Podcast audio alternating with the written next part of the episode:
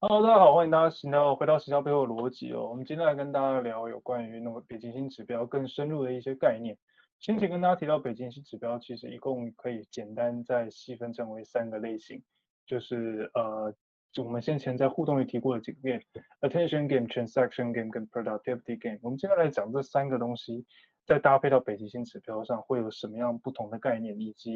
它的呃这个目的会有差在哪里。好，那这边我们先简单帮大家提醒一件事，北极星指标跟先前互动率这件事情本来就不冲突，甚至可以相辅相成。也就是说，互动率的最终指标，最终它要改变的事情，就可以是它的北极星指标。那北极星指标也可以直接套用到那三个游戏的框架去做设计。所以你可能说，我们公司现在最重要的事情是改善我们流程率里面的某一种类型的这样子。所以它概念上是这样。而、不是说呃，好像都都是两方在相冲突，就是没有这个时候，所以大家不要太紧张。好，那我们今天要来讲的这三个游戏呢，呃，不知道 Vivian 你这边呢，要跟你有没有对这个部分比较熟悉一些，要不要跟大家做个分享一下，你怎么看这三个游戏？好，那我们上一集节目有跟他聊到北极星指标一些基本的概念，它就是很像是。我们在野外迷路的时候，大家都说看北极星就找到正确的方向嘛。那所以在公司里面，北极星指标也是有这种作用。那刚刚在哥有提到说，就是在我们先前几集的节目里面提到，那三个游戏里面也会有一些相应的北极星指标。那我们就一一举例来说，像是 Attention Game，我们最常聊到就是 Social Media。那像 Instagram。那我们就可以注意一下，他们的北极星指标可能是希望可以获得呃 number of daily active user，就是有多少的用户是每一天都是活跃在 Instagram 上面的。那或者是像嗯 Netflix，他们可能是会记录你的呃他们的北极星指标，会是希望看到一个 user 他们的总观看时长，或者像电子书。的也是类类似的概念，就是你阅读在你在电子书那个平台上面阅读书的总时长会是多少？那再来第二个，我们讲到就是 transaction game 嘛，那 transaction game 就是最常发生的是 e-commerce 电子商务平台，那大家最熟悉的就是可能像 Walmart 或是 Amazon 啊，那 Amazon 它的北极星指标可能就会是有多少个用户注册 Prime。然后，那在 Walmart 的话，因为 Walmart 它比较注重的是用户他们多少，就是在一定的时间内有多少的频率去购买他们的商品，那所以他们的北极星指标就会是一个用户他们可能每一天的购买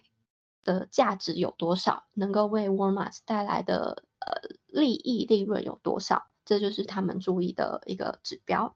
那最后就是 productivity game，那 productivity game 比较在意的就是呃 retention 留存率，就是有多少个用户会在用完可能在这这段时间的订阅之后，还会再回来继续续订，或者是有多少个人有去登录或是注册账号说我要使用这一个平台。那像 Salesforce 他们的北极星指标可能就是这个样子。对，那北极星指标其实就是我们也有讲到，对公司的好处都很多嘛。那除了可以帮助我们更有效率的完成任务以外，像对于产品经理来说，如果你要发想产品规划或是策略的时候，因为你已经有一个明确的目标，所以大家在做呃 brainstorming 的时候也会比较的比较快速，就不会呃走偏这样。那最后想要跟大家分享一些故事，就是像有北极星指标，其实不是说，嗯呃，就是北极星指标其实也是有一些失败的案例，也有成功的案例。那我想在这边跟大家分享一下。那在呃说失败案例的时候，想要跟大家说是 LinkedIn，大家应该都知道 LinkedIn 有一个 endorsement 的这个功能嘛，那就是你可以去帮你的朋友去说他。有这项技能，那你去帮他做认证。但其实，因为呃，这种认证，也就是你只要是朋友，你可能帮他做认证。但不一定有就是实质的，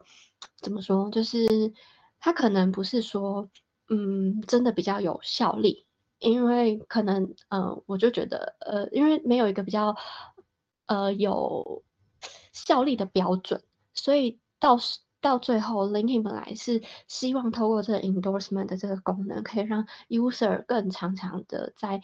他们的平台上面，可能做一些分享啊，或是。就做 net networking 的动作，但因为这个 endorsement 的功能，就是我们刚刚讲的，它其实没有这么的让能够让人家信服，所以它它到最后其实就变得呃有点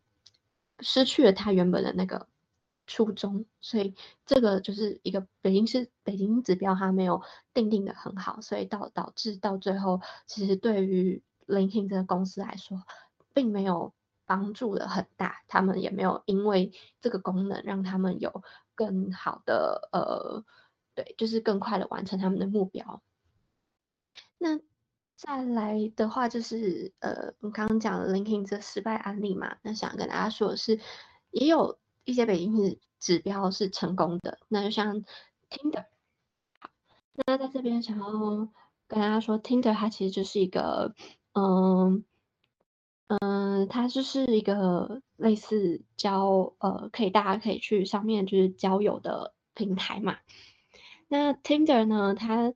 呃就是会希望说用户呢要变成他们的付费用户，这是他们的最终目标。因为如果你因为你知道，就是像 Tinder 它是两两两嗯两两会配对嘛。那如果在免费的用户如果你配对成功之后，那听的对于听的来说，他们一次就会失去呃两个 user，那对他们来说，可能失去的这个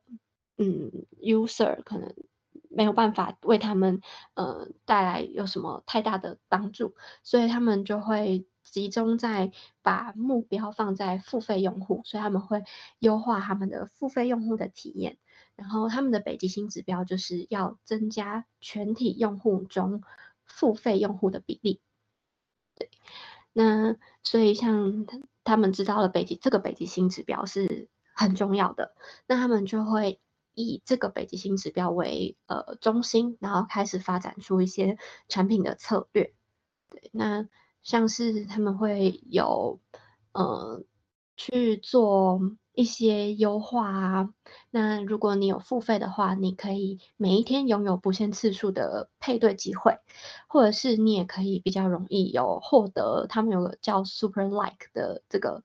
功能的机会，或者是你付费，那你就可以在配对前，你可以先传送讯息给对方，可能可以先和对方做一些交流，那甚至你也可以就不限区域的去做呃配对，你也可以。呃，像你人可能在台湾，那你也可以配对到世界各地的用户，这样。所以就是他们就是呃注重在付费用户的体验，一直让付费用户可以体验到最最好的功能，然后吸引那些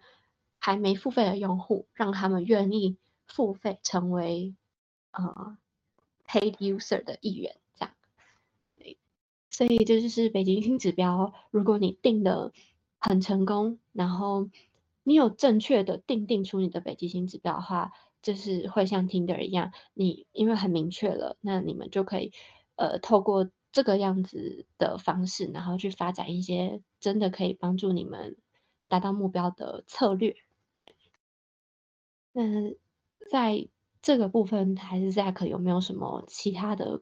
案例呢？或是想要补充的？这边跟大家做 recap 一下就好了，就是呃，其实刚才已经听到不少东西哦，就是北极星指标的三个游戏，那三个游戏里面内容之外，大家也听到了关于听就是那个呃 l i n k i n 的故事 l i n k i n 的故事是一个很典型的失败案例哦，呃，但要大家特别点出这个失败案例原因，是因为这个失败案例过于经典，然后它也透露了出就是其实我们设定任何一个指标都有可能会走向错误的方向，甚至是不对的一个概念，所以。大家可以留意的事情是，不论你今虽然你今天套用了这个北极星的框架，不代表你的方向一定是完全正确。这是有可能会发生的事情。所以指标还是要经过检验再检验。这未来我们会再聊到关于检验指标的部分。那还有就是你定的方向虽然看起来是这样，但也有可能就是呃实际上会跟事实不太相符，这都是可以被接受。这些思考框架都是帮助你去呃统一规范跟实作，还有就是呃去协作跟大家协作产生的一个呃流程。所以大家就是习惯就好，然后呃还蛮建议大家多往这方向去尝试看看的。那最后提醒大家就是说，大家可能会问说，到底适不适合一次用两种以上的这个呃 engagement 的这个 game，也就是我们刚刚讲的，就是 transaction 啊，或者是呃我们刚刚所呃提到的这个 attention 等等这些用两种模式以上，这边强烈大家不建议了，因为。呃，有时候在资源分散的情况之下，如果你会共同就是一次玩两种有这种 game 的话，就当你的北极星指标其实会不止难度过高，容易还会有资源分散的风险，甚至有时候会对你自己造成了不小的冲击的地方是，呃，有可能这两项东西的功能抵触，但是很麻烦哦，所以大家可以留意一下。这个部分，然后也稍微自己去注意一下使用北极星指标的这些小细节。这不过是刚开始，我们后面会讲到更多有关于指标验证的部分。那到时候会再会再跟大家分享到更多东西。好了，我想我们今天的节目就先到这边。那更多的内容我们会在后面再跟大家做分享。如果喜欢我们的内容呢，可以到我们的 Apple Podcast 上帮我们按赞留言，让我们知道你的想法。那如果你就是没有办法使用 Apple Podcast 没关系，我们在 Google Podcast 上、Spotify 上也有上架我们的节目。那如果喜欢的话，记得帮我们按赞、订阅、加分享，然后你的留言我们都会看。那就是感谢大家对我们的支持喽。好了，我们今天的节目就到这边，我们下次见，拜拜。